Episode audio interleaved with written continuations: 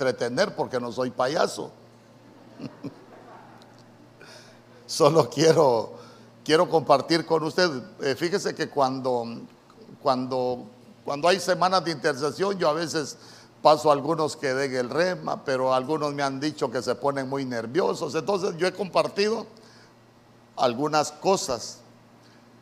Fíjese que a veces los cristianos, a veces los cristianos, se lo voy a decir porque me pasaron una, una, una profecía escrita que dice, el Señor me mostraba que se había vestido de fiestas por alguien que está aquí y solo decía que se arrepintiera, que Él cambiaría todo. Porque a veces como pueblo de Dios, uno necesita salir de algunos lugares. Escuche bien, nosotros solo hablamos, o la mayoría, solo enseñamos que el pueblo de Dios necesita salir de Egipto. Y el pueblo de Dios no solo necesita salir de Egipto, ¿sabía usted? Por ejemplo,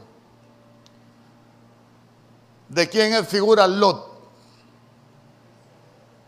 ¿De quién es figura Lot? Lot es figura de nosotros, el pueblo de Dios. ¿Y acaso Lot no andaba con, con Abraham y Abraham lo llamó el Señor? Y usted se recuerda que dice que Lot vio las tierras del valle como el huerto del Edén. Entonces ese es aquel pueblo de Dios que él, las cosas malas las empiezan a ver como buenas. Y después como no les pasa nada, dice que él fue llegando, ah, fue haciendo avanzar sus tiendas hasta que llegó a Sodoma. Así hay mucho pueblo de Dios que comenzó pecando, haciendo cosas, no le pasó nada y terminó metido en Sodoma. Y yo le he dicho, a veces pensamos que Sodoma solo es lo que hemos aprendido en el mundo del pecado del sodomismo, pero yo les enseñaba que el pecado de Sodoma no solo es eso, ahí, ahí pudimos ver algunas cosas. Entonces, entonces, mucho pueblo de Dios necesita salir de Sodoma. Porque mucho pueblo de Dios está en Sodoma. Y Sodoma es una ciudad de, de desobediencia. Sodoma, fíjese que me llamaba mucho la atención. ¿Se recuerda que lo estudiamos? Bueno, por lo menos se lo compartí. Sodoma dice que es una ciudad donde hay abundancia de ociosidad. Y, fíjese que esa palabra ociosidad es en los diccionarios de la Real Academia Española de la Lengua, ociosidad es no hacer nada. Pero espiritualmente, ociosidad no es hacer nada, sino que ociosidad dice que es estar sin fruto. Y yo le pregunto, ¿Se puede estar hasta predicando sin dar frutos? Sí. ¿Se puede estar sirviendo sin dar frutos? Sí. ¿Se puede estar en una iglesia sin dar frutos? Sí. Entonces quiere decir porque la iglesia, la iglesia, el Señor dice que la iglesia no es moradora de la tierra, la iglesia es moradora de Sión, pero a veces hay muchos que no están en Sión, que están viviendo en Sodoma. Por eso en el capítulo 16 de Ezequiel, cuando habla de Sión, dice, tu hermana gemela Sodoma. ¿Por qué? Porque muchos se salen de Sión y están viviendo como Lot en Sodoma. Eh, por ejemplo, la iglesia también tiene que salir de... Ya, eso puede ser lo bonito de las nuevas generaciones. También, ¿de dónde, ¿de dónde llamaron a Abraham? El primer lugar fue Ur de los Caldeos, pero el segundo lugar fue Arán. Y fíjese que Aram lo que significa es sequedal. Y, y, en el sequedal el cristiano no puede dar fruto porque uno puede estar seco, espiritualmente hablando. entonces ha- hay que salir del sequedal o hay que pedirle al Señor. Se recuerda que en Isaías dice que el Señor va a abrir ríos en el sequedal. Entonces mire cuántos lugares nosotros necesitamos, necesitamos salir. Pero hoy el Señor nos va a sacar de situaciones complicadas. ¿Cuántos lo creen? Hoy el Señor se va a glorificar. Si usted y yo tenemos fe, Dios hará grandes cosas. Yo tengo fe que Dios se va a glorificar. Pero necesito que usted tenga fe.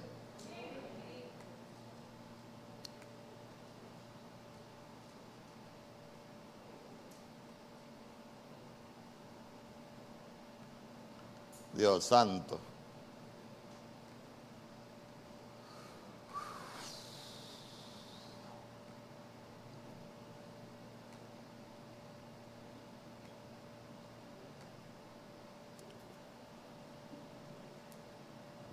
Todavía no quiere.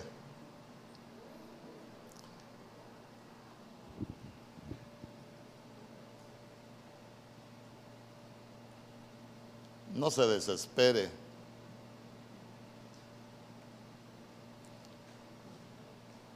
Estamos como en el cumpleaños. ¿Y a qué hora van a reventar la piñata? Ya, vamos- ya vamos a reventar la piñata. Hasta ahorita, mira, te vio por, por feo. Espérate, es que sí. Aquí voy a abrir este nada más. Ahí viene ese feo a molestarme. dijo.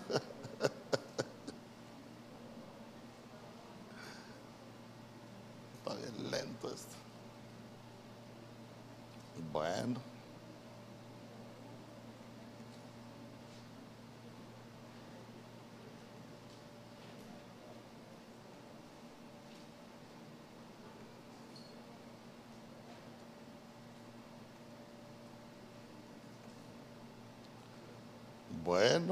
Hoy sí estamos.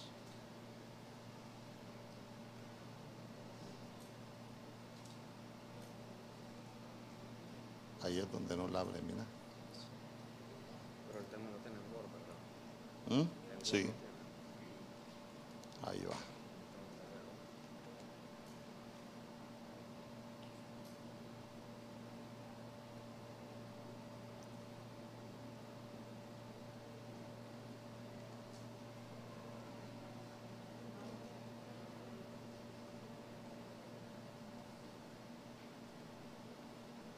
Y si no, intenta abrir el Word y lo abre desde ahí mejor el tema. Estamos como en el cumpleaños y a qué hora reparten la comida. Ah, ya se la voy a repartir. De veras que, de veras que cuando la Biblia habla de que de nosotros los servidores, dice que una acepción de esa palabra servir, dice que somos meseros.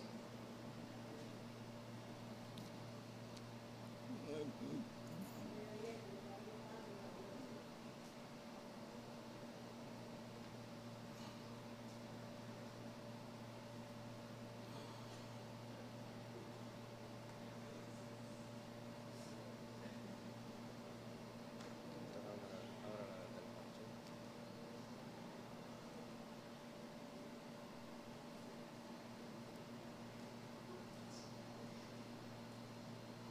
Vaya.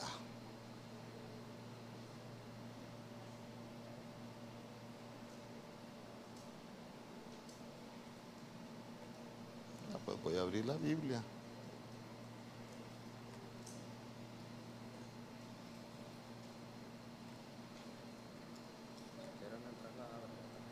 ¿Mm? si quieren mientras la, se la, la abre la Biblia. Ah, pero la Biblia es. Sí.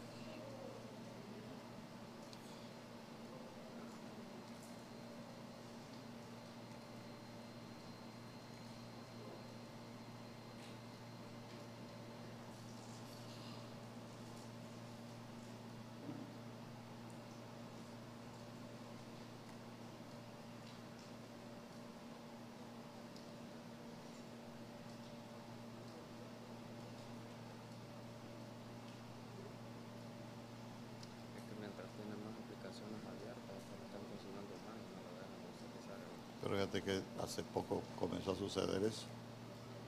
Gloria a Dios. Sí, Sí. no, solo una.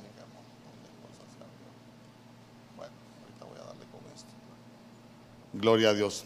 Por mientras esto se abre, quiero que abra la Biblia en, en el libro de Tito.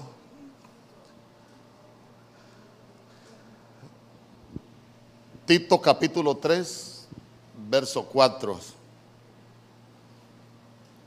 Tito capítulo 3, verso 4. Hemos estado hablando de, desde el retiro de, la, de las manifestaciones del Espíritu Santo, de la, de la llenura del Espíritu Santo, cómo esa, cómo la llenura del Espíritu Santo a nosotros nos va a llevar a hablar de una manera diferente, cómo la llenura del Espíritu Santo nos va a hacer hablar inspirados por el Espíritu Santo, no vamos a hablar de cualquier manera, cómo la inspiración del Espíritu Santo nos va a hablar para poder cerrar ciclos, cómo nos va a llevar, hermano, la, la llenura del Espíritu Santo para poder tener discernimientos, cómo esa llenura del Espíritu Santo va a cambiar muchas cosas en, en nosotros, porque a veces como pueblo de Dios nos cuesta, nos cuesta cambiar algunas cosas, pero yo definitivamente creo que lo que nos está faltando es, es esa llenura, porque cuando, el- cuando estamos llenos del Espíritu Santo nos va a guiar, nos va a dirigir, nos va a enseñar, cuando estamos llenos del Espíritu Santo nos va a impedir hacer algunas cosas que nosotros queremos hacer, pero que no son de acuerdo a su voluntad. Hay lugares donde vamos a querer ir, pero ya no vamos a poder ir, así como, como el apóstol Pablo se recuerda, yo quise ir a predicar, pero el Espíritu Santo me lo impidió. Imagínense, para ir a hacer algo bueno, el Espíritu Santo se lo, se lo impidió. Pero como muchas veces ni para hacer lo malo tenemos impedimento, porque definitivamente no estamos llenos del Espíritu Santo. Podemos estar llenos de, de cualquier otra cosa. En Tito capítulo 3, verso 4, la Biblia dice, pero cuando se manifestó la bondad de Dios, nuestro Salvador, y su amor para con los hombres, verso 5, nos salvó, no por obras de justicia que nosotros hubiéramos hecho, sino por su misericordia, por el lavamiento de la regeneración. Diga conmigo, el Señor me salvó por su misericordia, por el lavamiento de la regeneración y por la renovación en el Espíritu Santo. Que el Señor añada bendición a su palabra. Mire, mire que tres cosas hace, hace el Señor por nosotros. En primer lugar, dice que, dice que nos salvó, pero nos salvó por su misericordia, pero después dice que, que también por el lavamiento de la regeneración. Y por último, la renovación en el Espíritu Santo. Cuando, cuando usted vaya, vaya viendo que la Biblia generalmente siempre nos va a hablar desde tres puntos de, vista. O, yo no sé si usted se ha fijado en ese detalle que la Biblia nos habla siempre de, de tres posiciones. Por ejemplo, salvación por misericordia. Segundo, por lavamiento de la regeneración. Y tercero, por la renovación del Espíritu Santo. Fíjese que muchas y todas la- las figuras que, que nosotros nos vamos a encontrar nos está hablando de- del tabernáculo. ¿Por qué? Porque nosotros somos salvos cuando llegamos a los atrios del Señor. Amén. La primera posición a la cual nosotros llegamos es eh, al atrio, pero vea usted que después dice por el lavamiento de la, de la regeneración, entonces lógico ya, ya primero de los atrios viene el lugar santo, pero ahí ya nosotros vamos a entrar por la regeneración, pero al lugar santísimo nosotros vamos a entrar cuando ha sido renovado, hemos sido renovados por el Espíritu Santo. Quiere decir que ya hay una, una llenura en nosotros. Entonces, yo no quiero detenerme mucho en, en que somos salvos por la, por la misericordia. ¿Por qué? Porque ya lo hemos enseñado, pero sí quiero hablarle de, de la regeneración y de la renovación.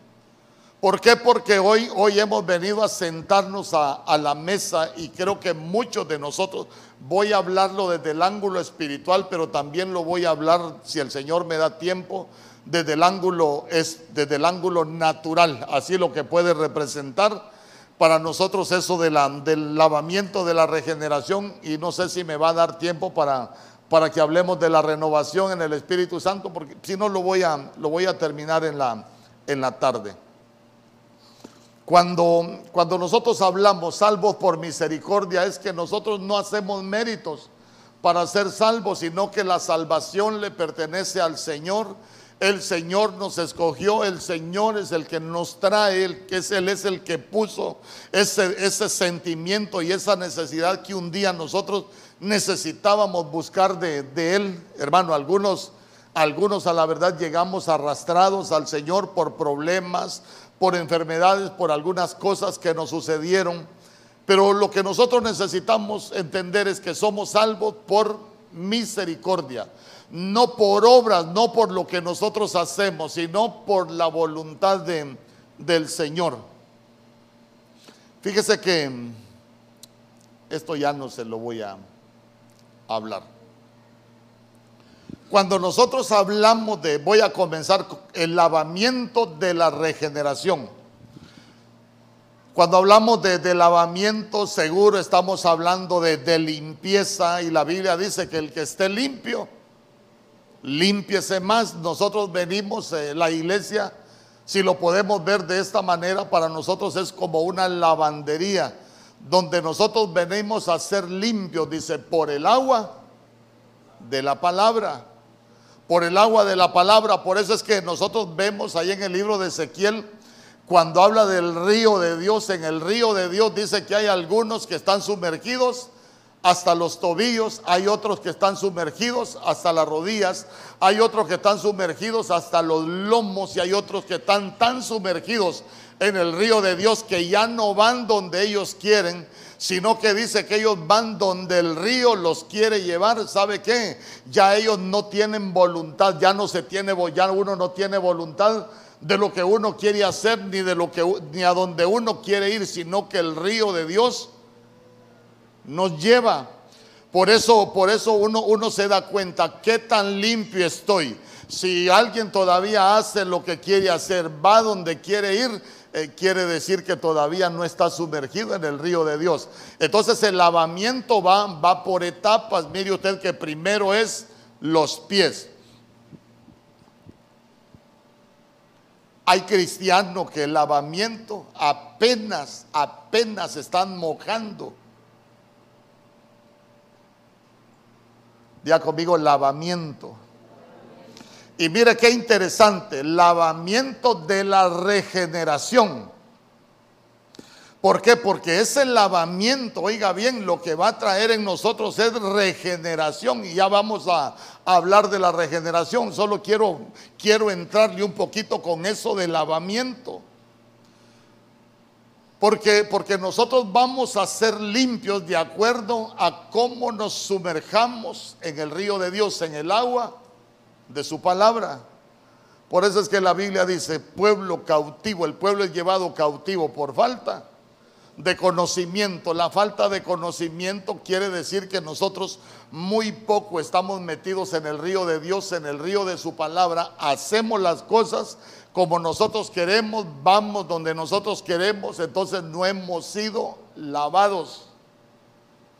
Cuando ya estamos a las rodillas, quiere decir que ya nos estamos metiendo en el río, ya vamos avanzando en el lavamiento, hermanos. Ya cuando están los lomos, es que nosotros ya hemos avanzado en ese lavamiento. Es como cuando hace frío.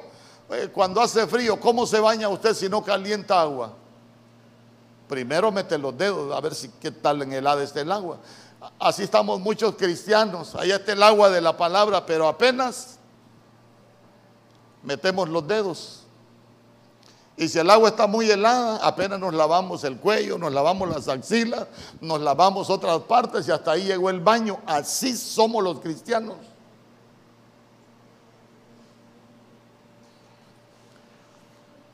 El problema es que uno se puede lavar mal.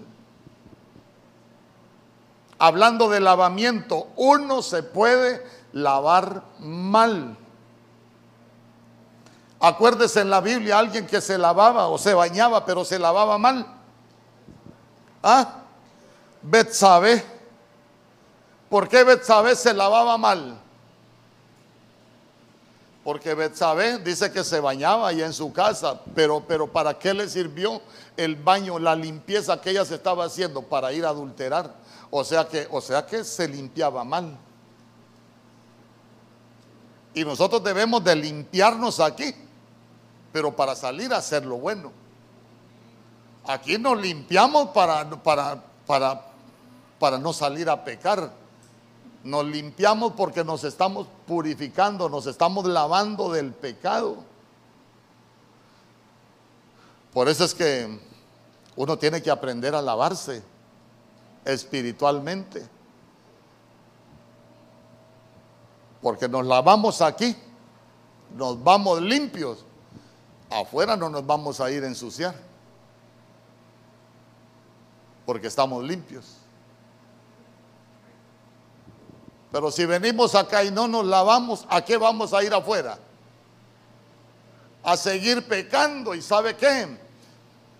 No yo, no yo. Lo que dejó escrito el Señor, la, la Biblia dice, hermano, que que si después de haberlo conocido nosotros volvemos a hacer lo mismo, dice que nos ha acontecido, el verdadero proverbio, mira, hay proverbios verdaderos. ¿Y, qué dice el proverbio verdadero?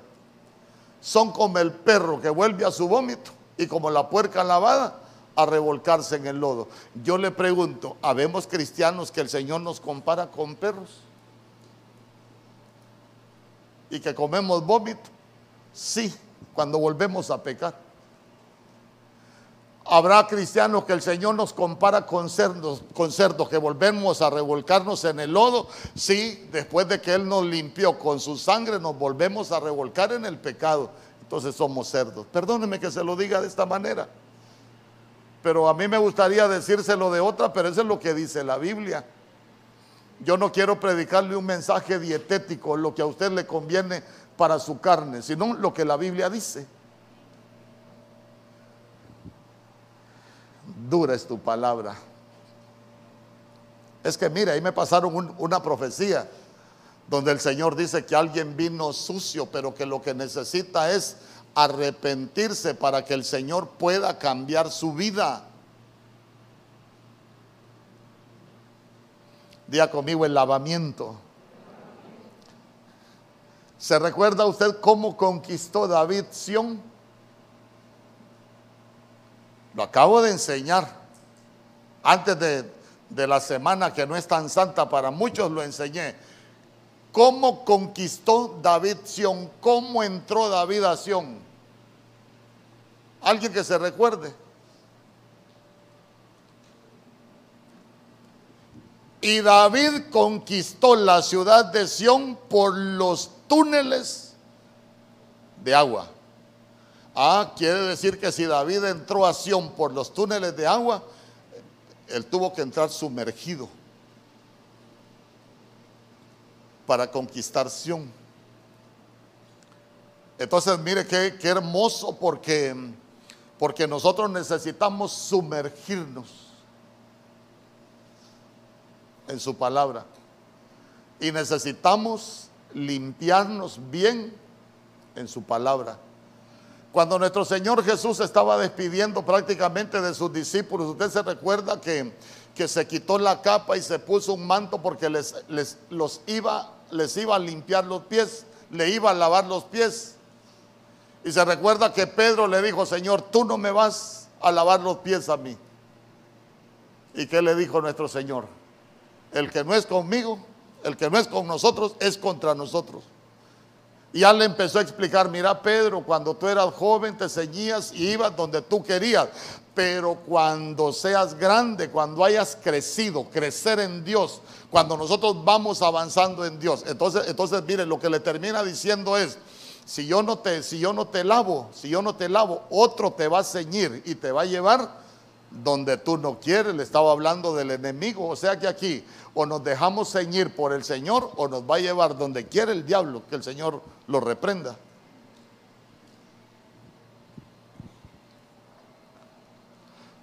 Porque,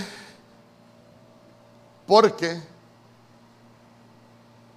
la casa que no se limpia, hablando de, de estas casas, y las casas que no se ordenan, esas casas no son morada del Espíritu Santo. Están preparadas para ser casas, pero de espíritus inmundos. Hablemos de la Biblia. ¿Se recuerda usted que la Biblia dice que cuando un espíritu inmundo sale de un cuerpo, dice, y va, va por el desierto buscando reposo, y al no hallarlo, ¿qué dice? Volveré a mi casa de donde salí. E, entonces, entonces quiere decir que ellos siempre tienen la intención de volver a su casa. ¿Y cuando vuelven a la casa? Cuando la encuentran desordenada y vacía. Escuche bien, el desorden nuestro y lo vacío que nosotros estemos del Espíritu Santo, lo que nos va a convertir es en morada de espíritus inmundos y de demonios. Pero si nosotros estamos limpios, es que mire, la limpieza espiritual nos va a quitar el olor a carne, el olor a pecado. Usted se ha fijado que donde más huele a carne, cómo llegan las moscas y nadie las invita. Y las moscas, el señor de las moscas es el diablo, es Belcebú. Pero donde los lugares están limpios, usted se ha fijado que no hay moscas. No hay pecado.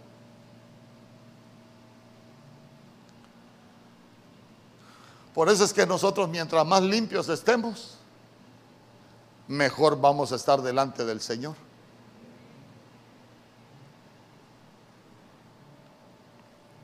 Le iba a decir algo, pero mm,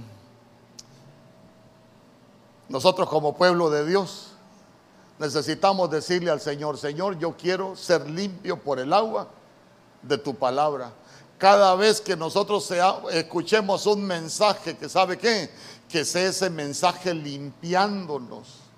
Hermano, pero, pero limpiándonos como sabe, sabe que sabe que aprendí yo cuando me convertí al Señor. Yo le he contado, yo era un hombre con muchas áreas, con muchos vicios. Pero cada vez que yo escuchaba a mi pastor predicar algo, yo decía, eso yo lo tengo, pero eso no lo vuelvo a hacer. Eso yo lo tengo, eso yo lo tengo, pero, pero me voy a esforzar para no volverlo a hacer. Por ejemplo, yo tenía un problema, yo era bien impulsivo para hablar y era ofensivo para hablar. Entonces cuando, cuando yo escuché, nuevecito, cuando yo escuché, ah, ¿quieres ver días buenos? Refrena tu boca. Ah, entonces yo dije, tengo que ponerle freno a mi boca. Y empezó el apóstol Germán a ministrar. Entonces yo dije, bueno, de ahora en adelante, en vez de hablar, mejor me voy a quedar callado. Y empecé a trabajar en eso, hermano. Pero la gente que, que, ha tenido problemas para decir o para hacer cosas, viene, escucha el mensaje, sigue hablando de la misma manera y sigue haciendo las mismas cosas. ¿Dónde está que vino a, a ser limpio por el agua de la palabra? No ha sido limpio, está sucio.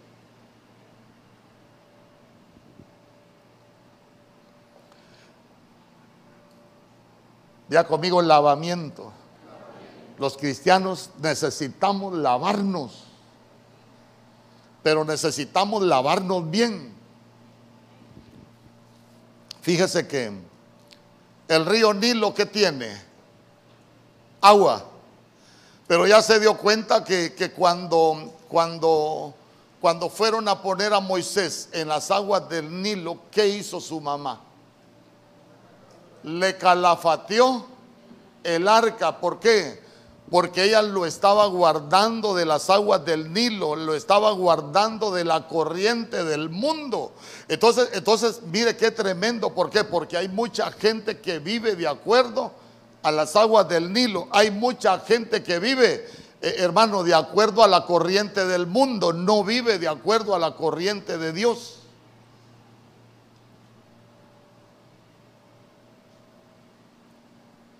Porque no se lavan en el, río de Dios, pero se andan nadando en la corriente del Nilo. Cuando alguien nada en la corriente del Nilo, hermano, cuando hace las cosas como cualquier mundano y no las hacemos como hijos de Dios. Es más, es más, como Moisés anduvo navegando en las aguas del Nilo, usted se va a dar cuenta que algunas cosas sí las aprendió Moisés del mundo. Por ejemplo, cuando, cuando, cuando las hijas de Jetro llegaron a los pozos para darle de beber a las ovejas, usted se recuerda que ellas llegan, vuelven temprano a su casa, Jetro les pregunta que por qué regresaron temprano si andaban dándole de beber a las ovejas. Ellas le empiezan a contar que habían tenido problemas con los otros pastores, pero le dicen, un egipcio nos defendió. porque todavía no se había metido al río de Dios. Todavía no había atravesado el Jordán. Entonces parecía más egipcio. Entonces, mire, nosotros necesitamos sumergirnos en el río de Dios.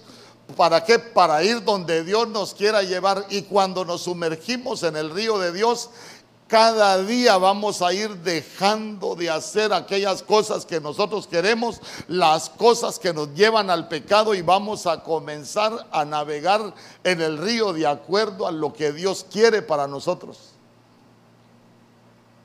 Cuando estamos sumergidos en el río, la Biblia dice que ahí vamos a encontrar bendición, ahí vamos a encontrar lo que Dios tiene para, para nosotros, pero necesitamos lavarnos.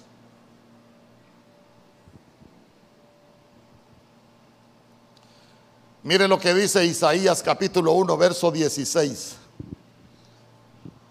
O se lo leo, Isaías capítulo 1, verso 16 dice, lavaos y limpiaos. Quitad la iniquidad de vuestras obras delante de mis ojos. Dejad de hacer lo malo. Entonces quiere decir que Isaías capítulo 1, verso 6, que nosotros nos lavamos, nos limpiamos. Hermano, porque de esa manera nosotros vamos quitando nuestro pecado de delante del Señor. ¿Por qué? Porque vamos cambiando. Y mire, lávense, límpiense, pero dejen de hacer lo malo. ¿Se recuerda usted aquella mujer que fue hallada en pleno acto de adulterio? Nosotros somos limpios por la palabra del Señor. Algo que debe de tomar en cuenta es que el Padre escribió en piedra, el Hijo escribió en tierra y el Espíritu Santo escribe en los corazones. Por eso es lo que dice Jeremías capítulo 31, verso 33. Por esto es mi pacto con mi pueblo después de aquellos días, declara el Señor. Daré mi, ley, daré mi ley en su mente y se las voy a escribir en el corazón, porque el Espíritu Santo escribe en nuestros corazones. Pero vea usted que en Juan capítulo 8, cuando le llevan a nuestro Señor Jesús, aquella mujer que fue hallada en pleno acto de adulterio, nuestro Señor Jesús no habló, sino que comenzó a escribir. Pero recuérdese que Él es el verbo y el verbo es la palabra. Amén. Y al final el que esté libre de pecado, que tire la primera piedra. Después nada, todos se comenzaron a ir. Eh, mujer, ¿dónde están los que, los que te condenaban? Bueno, vete, ni yo te condeno. Pero se recuerda lo que le dijo el Señor. Vete y no peques más. Y no peques más. ¿Por qué? Porque nosotros tenemos, oiga bien, cuando nos estamos limpiando, cuando nosotros llegamos delante de la presencia del Señor, porque a ella la llevaron delante de nuestro Señor Jesús. Entonces cuando nosotros venimos delante de la presencia del Señor, venimos a sumergirnos en el mover espiritual, venimos a sumergirnos en el río de Dios, pero nosotros deberíamos de dejar de hacer lo malo.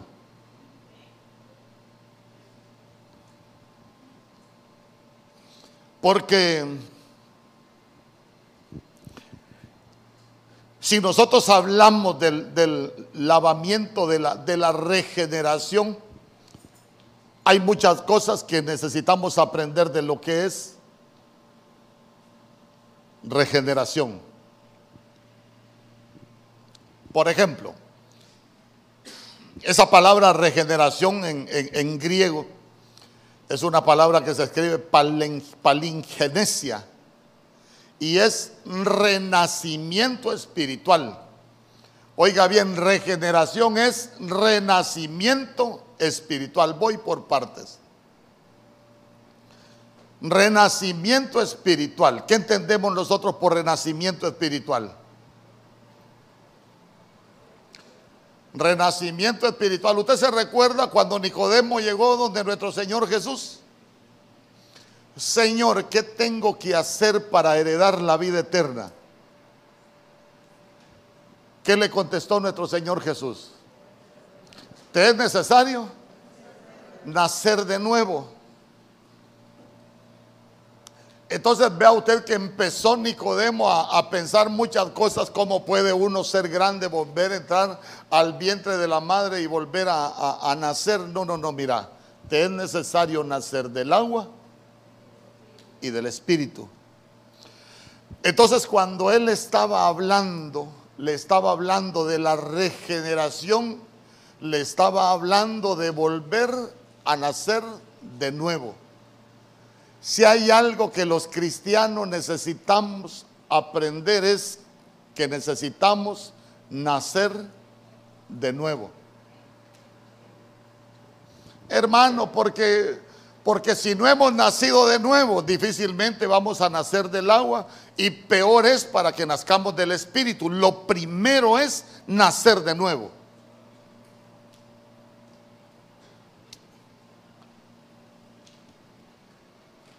Porque el nacer de nuevo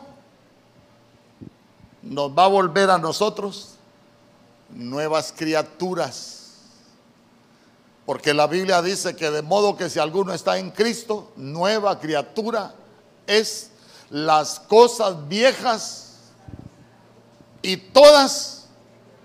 Yo le pregunto, ¿usted vive de acuerdo a las cosas viejas que antes hacía o usted está viviendo un tiempo donde está haciendo cosas nuevas? Porque ya cambió.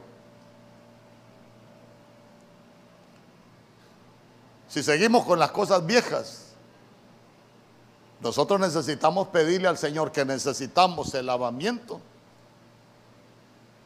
de la regeneración, que nosotros necesitamos nacer de nuevo. Yo le digo, yo, yo, yo, yo le digo, ¿qué caso tiene? ¿Qué caso tiene que alguien, alguien tenía problemas de vicio en el mundo, eh, tenía problemas de adulterio en el mundo, tenía problemas en su boca en el mundo, se convierte al Señor, hermano, por un tiempo está bien y después vuelve al pecado? Yo le pregunto, ¿será nuevo nacimiento? ¿Será regeneraciones? No es regeneración. No hay regeneración.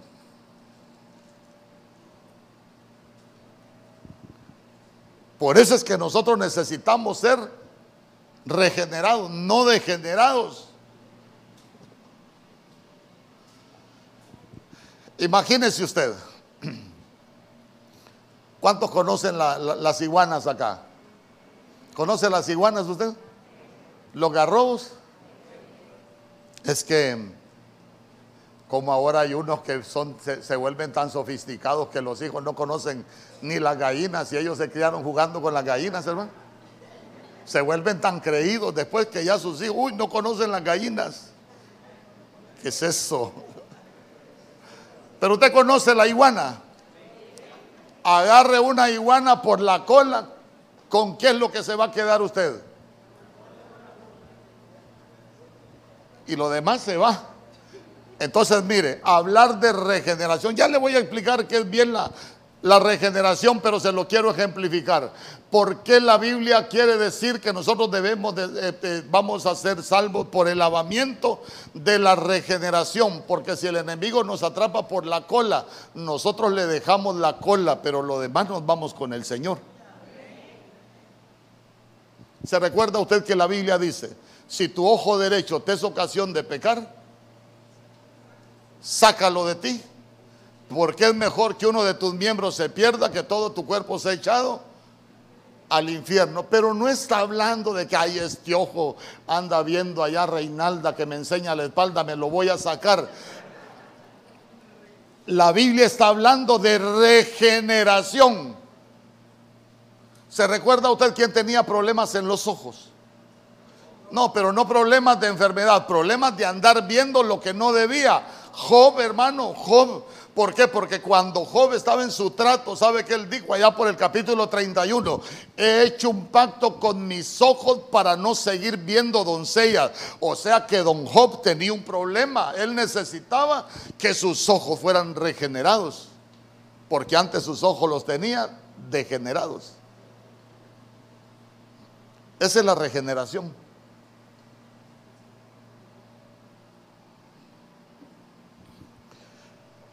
Si tu mano derecha te es ocasión de pecar, córtala. Eso es regeneración. Tu lengua te es ocasión de pecar, córtala. Porque el Señor te la va a regenerar, pero en una lengua mejor.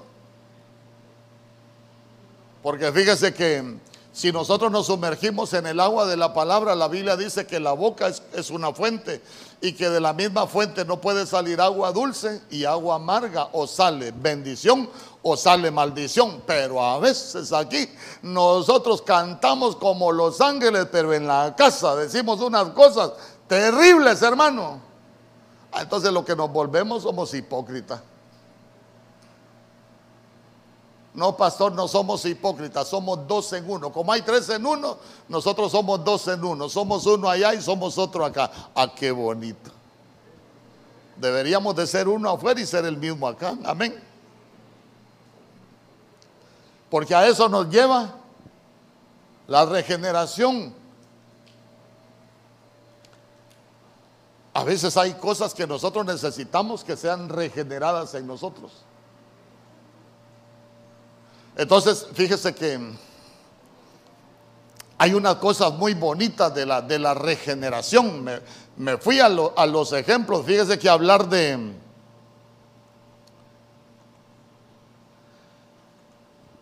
Hablar de regeneración. Fíjese que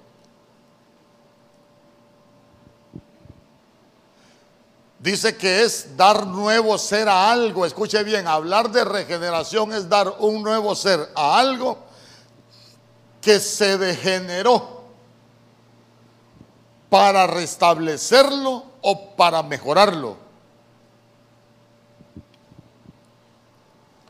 Si nosotros antes teníamos problemas para hablar, se lo repito, nosotros necesitamos que nuestra boca y nuestra lengua sea regenerada. Sabe que hablar de regenerar dice que es hacer que alguien abandone una conducta o hábitos que no son buenos. Entonces, cuando nosotros nos damos cuenta que estamos siendo regenerados, cuando estamos cambiando nuestras conductas, nuestras malas conductas y nuestros malos hábitos por algo diferente. Yo le quiero preguntar, ¿usted ya cambió sus malos hábitos? Por eso me gusta predicar en la iglesia de Cristo de Benecer, porque son los santos vienen. ¿Ah? Ya se dio cuenta que aquí solo regenerados vienen. Ahí sí se ríe. Aquí vienen los hombres más fieles. Ah, escuchó. ¿Ah? Mejor no le sigo preguntando porque se va a columpiar usted. ¿Sabe que dice que hablar de regeneración es la reconstrucción que hace un organismo vivo por sí mismo de sus partes dañadas? Oiga bien, Regeneración es la reconstrucción que hace un organismo vivo por sí mismo de sus partes dañadas. Ah, entonces, entonces cuando hablamos de esa reconstrucción que hace un organismo vivo, es que uno mismo debe de darse cuenta qué áreas de su vida han sido dañadas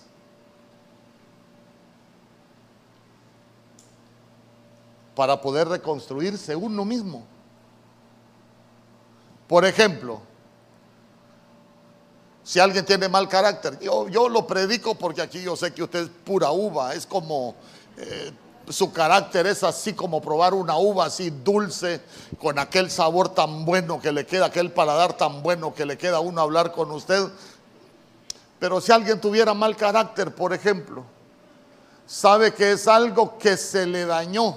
Entonces, uno mismo debería de regenerarse porque ese nadie se lo va a regenerar. Oiga bien,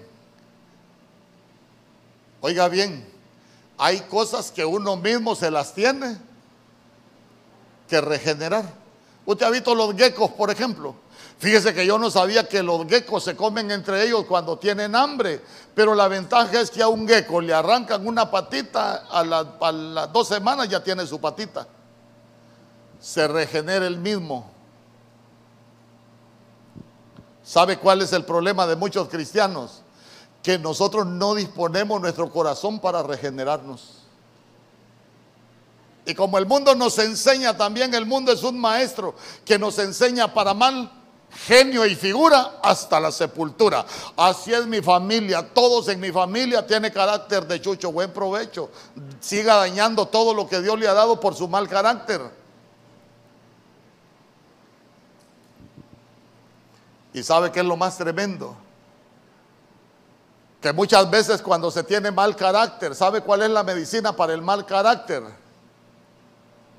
El desierto.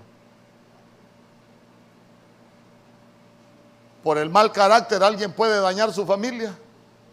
Sí. Ah, entonces empiezan a vivir desiertos familiares, empezamos a pelear, empezamos a llevarnos mal, empezamos a tener problemas, discusiones y todo lo que usted quiere y empezamos a vivir una soledad porque con nuestro mal carácter estamos dañando lo que Dios nos ha dado. Algo que nos dio para que, que para que fuera un huerto, lo convertimos en, en desierto por el mal carácter. Moisés era un hombre con tan mal carácter que para cambiarlo anduvo 40 años en el desierto pero ¿sabe qué es lo más bonito? Que la Biblia dice que Moisés llegó a ser el hombre más manso sobre la tierra. En el desierto lo amansaron.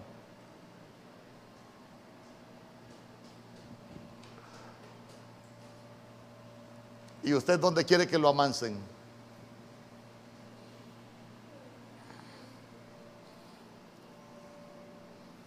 Búsquese otro que necesitaba ser regenerado porque era degenerado. ¿Quién? José. Job. ¿Quiere que le dé un ejemplo de alguien que era que necesitaba ser regenerado porque tenía áreas muy dañadas en su vida? Sansón. Sansón. Era un hombre que tenía una comisión de Dios consagrado para el Señor desde su nacimiento, pero nosotros nos damos cuenta que Sansón siempre anduvo por los caminos de Timnat. Los caminos de Timnat son los caminos del vino, como quien dice son los caminos del vicio. Era un hombre que le gustaban las mujeres, nunca escondió su apetito por las mujeres y sabe qué, un hombre infiel, un hombre adúltero, se recuerda que hasta la esposa de él se la dieron a otro hermano, le gustaban hasta las prostitutas. Yo sé que lo puedo predicar con libertad porque aquí no hay. Pero ¿cómo terminó él en un molino? Dando vueltas, dar vueltas es cuando la gente no avanza. Hermano, que tenemos años en el Evangelio y siempre estamos en el mismo lugar, con los mismos problemas, con las mismas dificultades, con las mismas carencias. Estamos en Dios y no hemos llegado a ningún lugar. no se nos nota que estamos en Dios.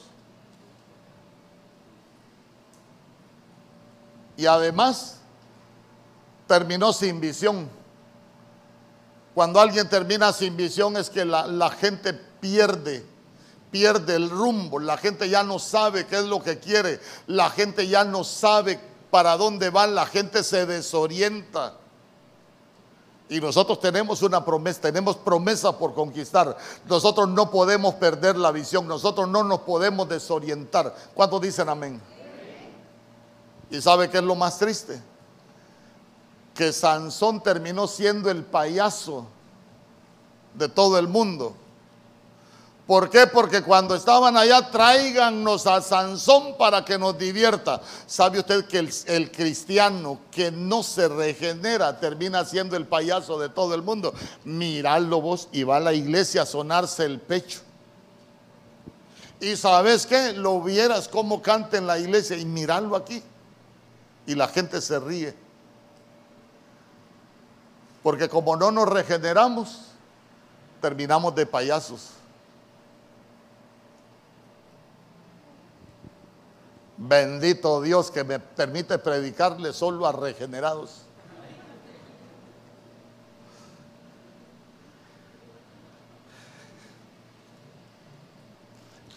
A alguien le han dicho acá, uy, es cristiano. Ese es un mensaje que necesitamos regenerarnos. Porque nosotros somos portadores de un mensaje. Dígale al que tiene al lado, tú eres portador de un mensaje. Todos somos portadores de un mensaje. ¿Acaso no dice la Biblia que nosotros somos cartas leídas? Pero yo le pregunto, ¿qué mensaje están leyendo en nosotros? ¿El de un regenerado o el de uno que no se ha regenerado? ¿Qué mensaje están leyendo? Qué bonito sería que leyeran el mensaje del que está regenerado, que antes lo conocieron cómo hablaba y, ahora cuando lo escuchan hablar, da gusto platicar con usted. Que cuando lo conocieron usted tenía un carácter que ni el chucho lo aguantaba y ahora qué bonito, así como es usted de paciente. Porque usted es paciente, ¿va?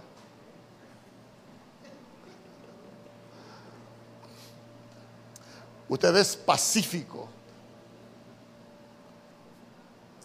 Solo se ríe, ¿va? Me gustaría verlo en su casa. Ponerle una cámara. Y cuando venga acá, vamos a ver la, la casa del hermano fulano de tal. Mira, hijo de Abraham. Ay, hermano. A la sala de regeneración. Entonces, entonces, ¿a dónde lo quiero llevar? Nosotros necesitamos, y oiga bien, ese es un trabajo, ese es un trabajo, hablando biológicamente, hablando de nuestra vida natural, hay cosas que solo nosotros mismos las podemos regenerar. Nadie más las va a regenerar por nosotros. Dígame usted, y se lo repito, si alguien tiene problemas en la lengua, ¿será que hay que orar por él? No, tiene que controlar su lengua. Usted puede terminar mudo orando, puede terminar como perico con la lengua seca aquí orando y no va a cambiar.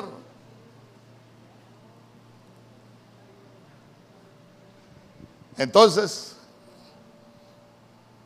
nosotros necesitamos regeneración. ¿Usted necesita regeneración? Solo déjeme ver qué tiempo llevo, porque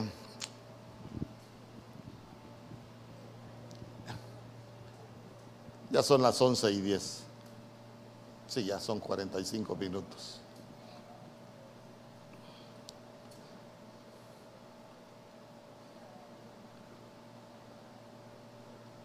En el nombre poderoso de Jesús. Sabe que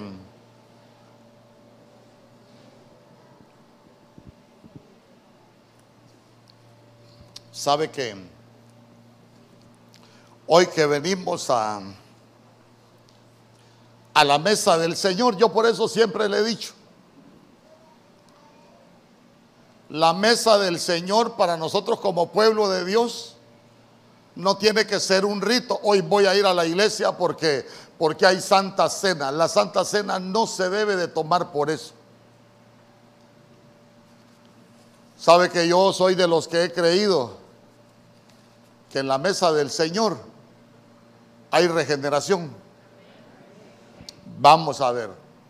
¿Por qué en la mesa del Señor hay regeneración? Porque ayúdeme a predicar. Porque ya voy a ministrar. Los que van a servir los, los elementos que se vayan preparando. Ah, en la mesa del Señor hay regeneración porque nos limpia la genética. ¿Por qué nos limpia la genética? Porque nuestro Señor Jesús tenía una genética limpia, tenía una genética santa y él dijo, cada vez que se sienten a la mesa y coman del pan, van a estar comiendo de mi cuerpo.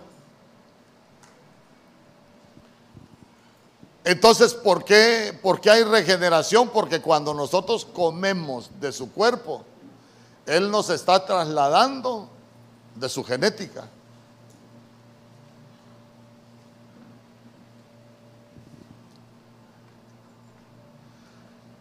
Y cuando bebemos del vino, el vino lo que representa es su sangre. Y la Biblia dice que en la sangre está la vida. Alguien pudo haber recibido decretos de muerte por enfermedad, pero hoy tiene que aprender que en Jesús, en la mesa del Señor hay regeneración. ¿Por qué? porque es una mesa de vida.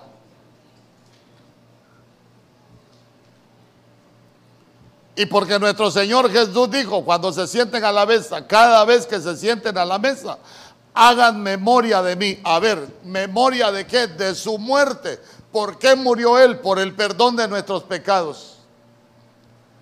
¿Por qué murió Él? ¿Por qué fue herido? Porque por sus llagas fuimos nosotros curados. ¿Por qué murió Él? Porque su sangre derramada es el precio de nuestra libertad. Alguien pudo venir encarcelado, pero Él pagó el precio de nuestra libertad. Porque hay regeneración. Porque en esa cruz, con ese sacrificio, dice que Él anuló toda acta de decretos que nos eran contrarias. actas de decretos que nos eran contrarias. A veces hay hermanos que les dan decretos de enfermedad y que son de muerte. Y que los médicos le dicen, no, usted ya no tiene más remedio. Pero nosotros venimos a sentarnos a la mesa de la vida. A la mesa de la vida porque Él murió para darnos vida. Él ocupó nuestro lugar. Antes la muerte tenía potestad sobre usted y sobre su servidor. Pero hoy la muerte no tiene potestad sobre nosotros. Porque cuando nuestro Señor Jesús descendió a las partes más bajas de la tierra, dice que fue a arrebatarle las llaves al que tenía el imperio de la muerte. El imperio de la muerte sobre tu vida no lo tiene el enemigo. Es más, la Biblia dice en el libro de Eclesiastés capítulo 8, verso 8. Nadie tiene potestad sobre el día de la muerte. Porque quien fijó ese día para nosotros es el Señor. Pero Él vino a darnos vida. Él es el Dios de la vida. En Él hay regeneración. En Él hay salvación, en Él hay sanidad, en Él hay liberación, en Él hay restauración. Si usted ha sentido que, que lo persiguen espíritus de muerte, dígale, no, hoy he venido a sentarme a la mesa del Señor de la vida. Usted ha sentido que hay persecución en su vida. Dígale, no, yo he venido a sentarme al, a la mesa que ha aderezado el Señor delante de mí en presencia de mis angustiadores. A veces hay gente que lo persigue a uno que lo angustia. Pero esa mesa fue, fue preparada para nosotros delante de los angustiadores, para que ellos vean a qué mesa nos hemos venido a sentar. No hemos venido a sentarnos a cualquier mesa. Alguien vino enfermo. Aprendamos. Hoy el Señor dijo que íbamos a aprender, íbamos a ser instruidos acerca de la mesa. Nos dio nueva genética. Te puede dar nuevos órganos. Cuando estés tomando la mesa del Señor, si hay un órgano dañado, ah, yo conozco personas que tienen problemas en el corazón por herencias genéticas. Está dañado su corazón por un problema familiar genético. Pero como somos nuevas criaturas y tenemos una nueva genética, cuando usted esté comiendo del pan, dígale, Señor, yo creo que en este pan hay regeneración. Y si usted necesita que algún órgano de su, de su cuerpo sea regenerado, ahí dígaselo, Señor, yo quiero que mi, mi hígado sea regenerado. Yo quiero que mis pulmones sean regenerados. Yo quiero que mis riñones sean regenerados. Que mis ovarios sean regenerados. Yo quiero que mi matriz sea regenerada. Que tú puedas hacer algo nuevo. ¿Por qué? Porque la Biblia dice que lo nuevo que nosotros necesitamos, lo nuevo que nosotros hemos estado pidiendo, ya lo están haciendo.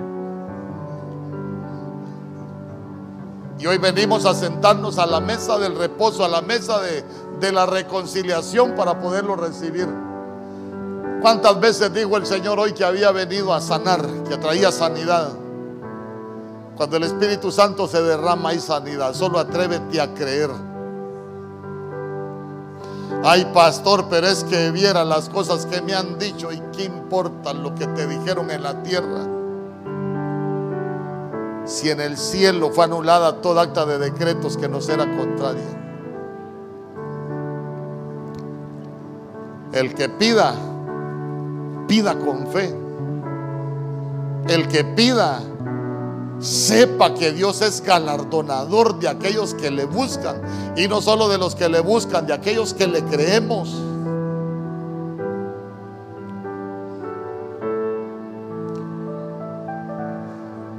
Esta es la mesa de la regeneración, donde Dios va a hacer cosas nuevas, donde venimos a sentarnos a decirle, Señor, yo necesito que hagas cosas nuevas en mi vida. Cambia mi genética. Cambia mi genética. Fíjese que como hay cosas que se van poniendo de moda, ahora hay hasta bancos de células madres, donde las células madres están sirviendo para corregir defectos congénitos. ¿Sabe qué pensaba yo? Que la mesa del Señor es como un banco de células madre. ¿Por qué? Porque Él es nuestro Padre, Él es nuestro origen, Él es nuestro creador, Él es todo. Para nosotros Él es nuestro principio y nuestro fin. Él es nuestro Señor. Él es como un banco de células madre para nosotros, para poder corregir cualquier imperfección, cualquier daño. Con esa convicción sentémonos a la mesa esta mañana. Especialmente aquellos que necesitan un milagro. Aquellos que necesitan que algo sea regenerado dentro de ellos. No importa lo que sea. No importa lo que sea. Dios sigue haciendo milagros. Mire, aquí tenemos a la hermana Ingrid, mire, con un problema en el corazón de muchos años. Pero un día el Señor le habló que ese era el día de su sanidad. Y ese día dejó de tomarse todos los medicamentos. Y se fue a hacer un examen al médico el lunes y cómo cree que estaba su corazón. Estaba bueno, estaba sano. El corazón hasta se le había crecido, pero ese lunes su corazón amaneció normal. Ese es el Dios que tenemos. Cuando nosotros nos atrevemos a creerle, atrévete a creer. Hoy que nos vamos a sentar a la mesa del Señor, atrévete a creer. Si necesitas que algo sea regenerado en tu vida, que ese pan y ese vino sea como ese banco de células madres que pueden corregir cualquier imperfección en tu cuerpo, que pueden traer sanidad, que pueden sanar cualquier enfermedad. En el nombre poderoso de Jesús ahí, mientras van pasando los hermanos, usted tome los elementos y sabe que cierre sus ojos de afuera y abra sus ojos del Espíritu y hable con el Señor y dígale, Señor, yo necesito yo necesito, y dígale, yo necesito que mis pulmones sean regenerados. Yo necesito que haya regeneración. Usted lo que usted necesita.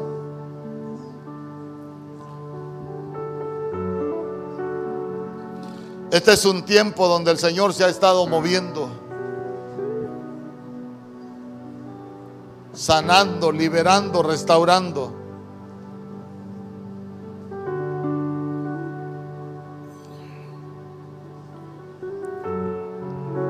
haciendo muchas cosas en favor de su pueblo. En el nombre poderoso de Jesús.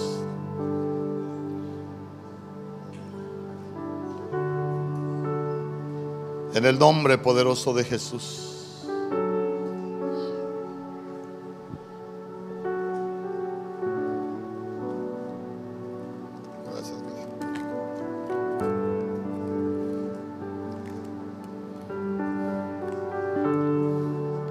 ¿Sabe qué? No, no, no cierre sus labios. Si usted necesita del favor de Dios,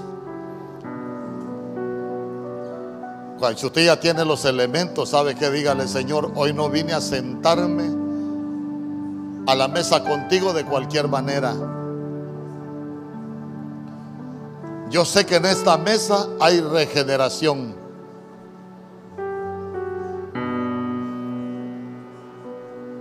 que en esta mesa hay sanidad, que en esta mesa hay libertad. Porque ese pan representa tu cuerpo y ese vino representa tu sangre. En el nombre poderoso de Jesús, en el nombre poderoso de Jesús.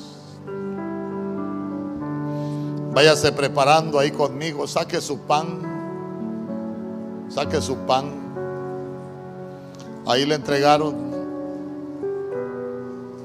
dos recipientes. En uno está el pan y en el otro está el vino. Tome el pan en su mano y dígale, Señor, hoy quiero ver este pan con mis ojos de la fe. No quiero ver este pan con mis ojos naturales, quiero ver este pan como como tu cuerpo. Ese cuerpo que fue molido por mis pecados. Ese cuerpo que fue herido por mis transgresiones.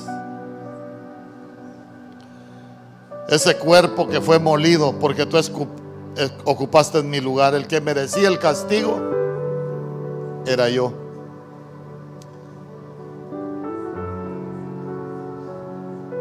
que tú fuiste a la cárcel para que yo fuese libre. Que te coronaron con una corona de espinas. Pero que con esa corona de espinas estaban llevando toda maldición de mi vida.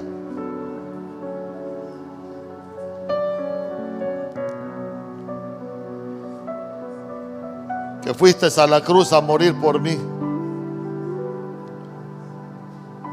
para darme libertad.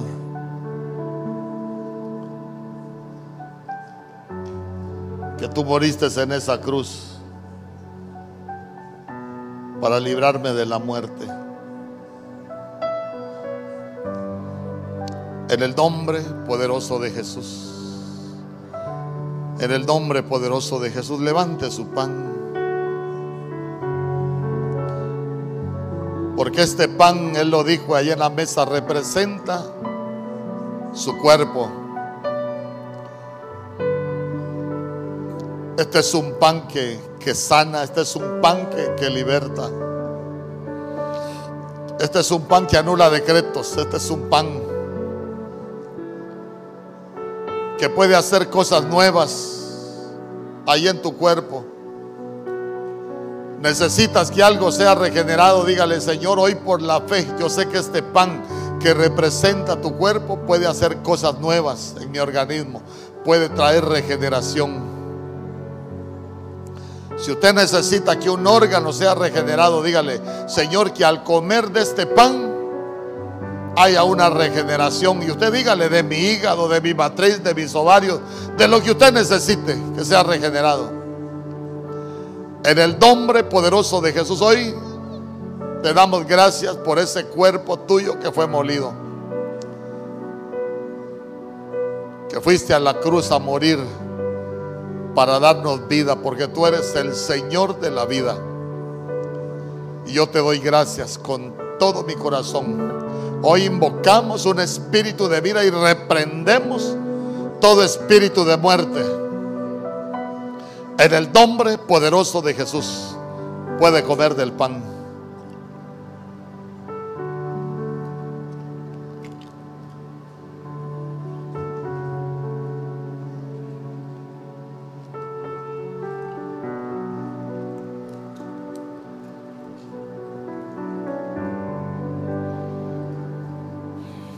Ahí con fe, con fe.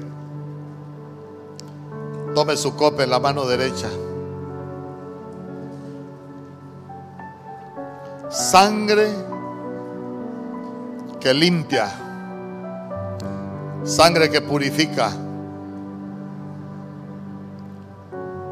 Todo cáncer en la sangre. Todo espíritu de enfermedad en la sangre. Señor, aunque cuando nuestra sangre sea limpia, que pueda limpiar todos nuestros órganos, a todo lugar que llegue esta, esta, esta sangre, mi Dios. Porque esa sangre es el precio de nuestra libertad. Porque estamos bajo el nuevo pacto, un mejor pacto establecido sobre mejores promesas. Un mejor pacto que fue escrito con tu sangre. No es un pacto de maldición, es un pacto de bendición. No es un pacto de enfermedad, es un pacto de sanidad. Es un pacto, un nuevo pacto de libertad, un mejor pacto. Pero que para recibir la herencia el testador tenía que morir. Y para que nosotros recibiésemos la herencia de ese mejor pacto, tú tenías que morir y por eso fuiste a la cruz. Y tuvieron que comprobar tu muerte, horadándote el costado y derramando tu sangre. Derramaste tu sangre una vez muerto en la cruz para que nosotros pudiésemos vivir.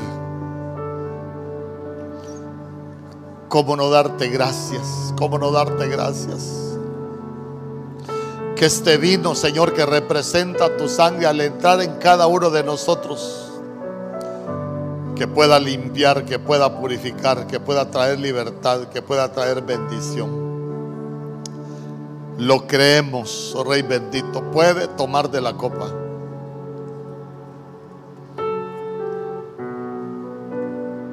En el nombre poderoso de Jesús. Obra obra poderosamente en cada uno, mi Dios. Haz milagros, haz prodigio, haz maravillas. Tu palabra dice que donde sobreabundó el pecado, donde abundó el pecado, sobreabundó tu gracia. Señor, donde ha abundado el ataque en contra de la salud, en contra de tus hijos, en contra de tus hijas. Que ahí pueda sobreabundar tu favor y pueda sobreabundar tu misericordia. En el nombre poderoso de Jesús, que cada uno de nuestros cuerpos, Señor, hoy pueda vivir ese lavamiento por la regeneración que haya limpieza de sangre, que haya limpieza de órganos, limpieza de riñones, que haya limpieza de matriz, que haya limpieza de ovarios, que haya limpieza de cerebro, que haya limpieza de oídos, que haya limpieza de corazón, de intestinos, de todo aquello que estaba enfermo, de todo aquello que estaba dañado. Y que al final de todo podamos decir grandes cosas ha hecho el Señor con nosotros. En el nombre poderoso de Jesús, gracias, gracias, oh Rey bendito, gracias por, por el privilegio que nos has dado hoy de venir a sentarnos a tu mesa. Gracias, gracias, gracias. Dele gracias al Señor. Esta gran necesidad de adorarte a ti cada día.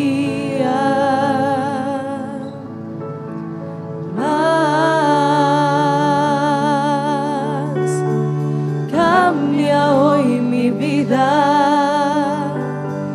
Fluye en mi Señor, que pueda yo entrar en el río de tu amor. Mira en mi interior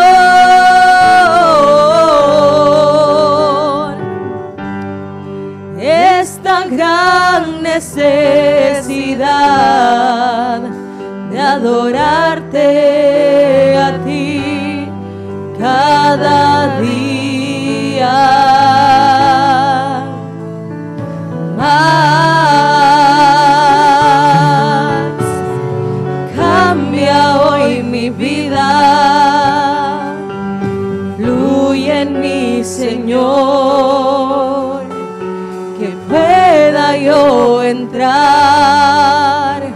en el río de tu amor. Mira en mi interior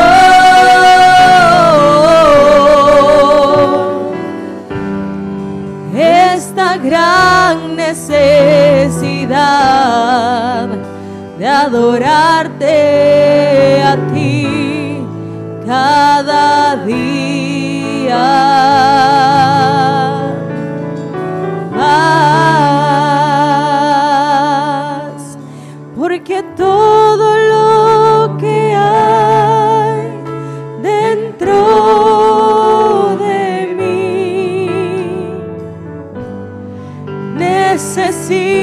Necesita ser